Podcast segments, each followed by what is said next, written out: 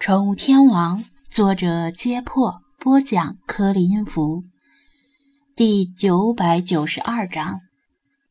赵汉公去的那家水族馆是一家老店，在滨海市四平八稳地经营了十来年，赢得了较好的口碑，跟上上下下的关系都打点的不错，规模也逐步扩张。若不是盐沙海葵毒素的事件闹出太大的动静，连省里都惊动了，应该不至于落得关店的下场。正是因为规模做得挺大，而水族生物本身又比较小众，即使是以低廉的价格清仓出售，店里的东西也没那么快就卖光。赵汉公打听到店铺的位置，骑着电动车一溜烟儿找到了那家店。正如群里说的那样，明明是大晚上的，这家店却门庭若市，正门贴着联合执法部门的封条，进不去；后门大敞大开，不时有鱼友进进出出，满载而归。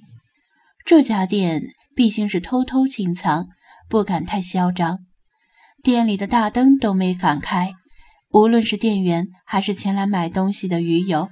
都拎着手电或者拿手机照明，弄得跟地下工作者接头差不多。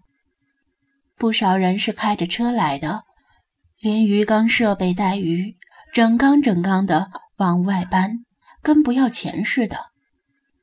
赵汉公看到这场面，心里更加焦急了，生怕自己来晚了，好东西都被抢光了。他养海水鱼的时间没多久。只认识一些常见的海洋生物。此时店里黑乎乎的，周围乱糟糟的，根本没时间仔细观察鱼的形貌。而且他的老花眼看不清鱼缸标签上的字，只能根据标价来判断鱼的档次。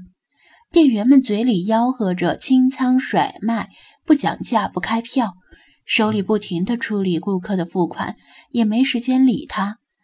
眼见来的鱼友越来越多，而店里的东西越来越少，赵汉公一咬牙，根据自己私房钱的承受能力，选了十几条他没见过的鱼，找店员付了款。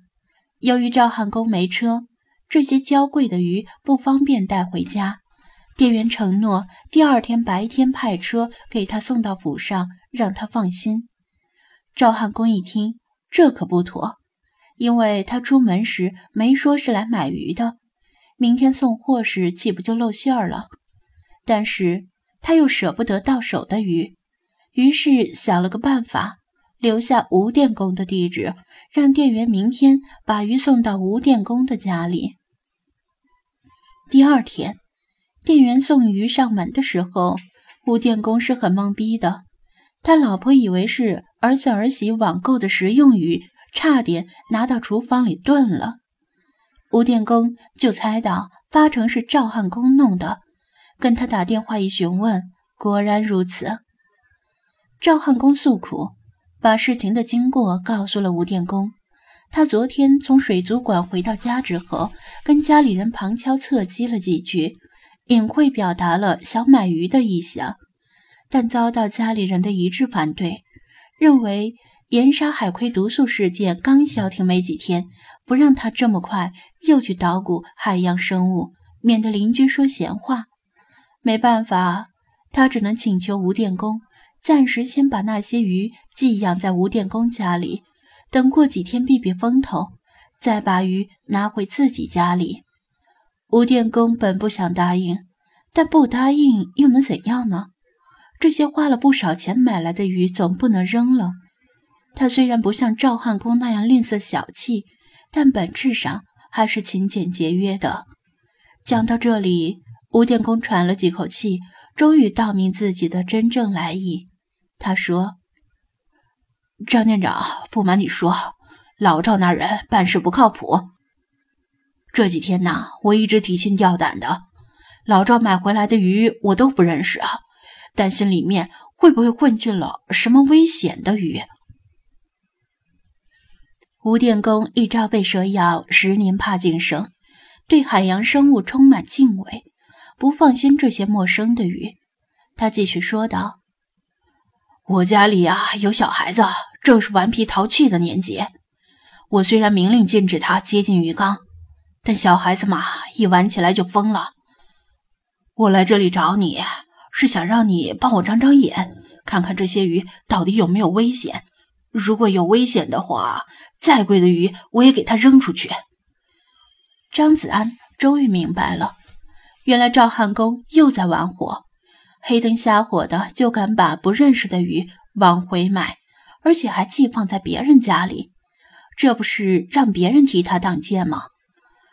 吴电工不好意思地掏出手机：“张店长，我知道你现在是滨海市的名人，有很多事情要忙，不想麻烦你特意跑一趟。本打算用手机把鱼照片拍下来，让你鉴定一下就得了。但是我这破手机拍出来的跟鬼影差不多。”实在是拿不出手。他听说了张子安店里的狗获得了外国电影节的大奖，而且又解决了盐沙海葵毒素事件，上了电视。今时不同往日，人家现在是滨海市的名人，哪有时间专门跑一趟，免费上门给他鉴定鱼？就算张子安找借口拒绝，他也无话可说，早已做好了心理准备。张子安接过他的手机看了看，照片确实不清楚，看不出鱼的种类。其实就算是高档手机，由于快门速度较低以及鱼缸玻璃的反光，想拍清楚快速游动的鱼也不容易。他把手机还给赵电工，想了想，说道：“我明白你的意思，吴师傅，正好今天我有时间，就去一趟您家里看看吧。”真的？这怎么好意思啊？吴电工又惊又喜，局促不安地说道：“那些鱼不是从你店里买的，却这么麻烦你，唉，真是让我于心不安呐。”没关系，张子安笑道：“其实我的事已经忙得差不多了，现在终于闲下来，本来打算找机会出去一趟，去你们那片儿拜访一位熟人，正好呢，顺便去一趟您家里，也不费什么事儿。”您不用太客气，也谈不上什么于心不安。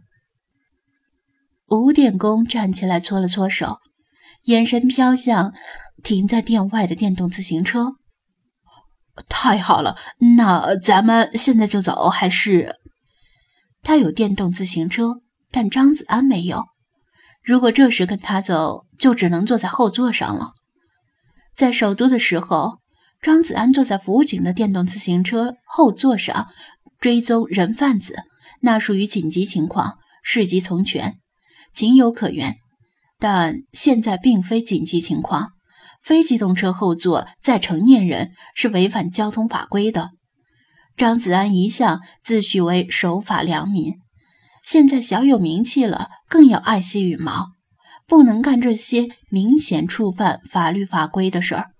就算干，也不能光天化日干，被交警查住就出丑了。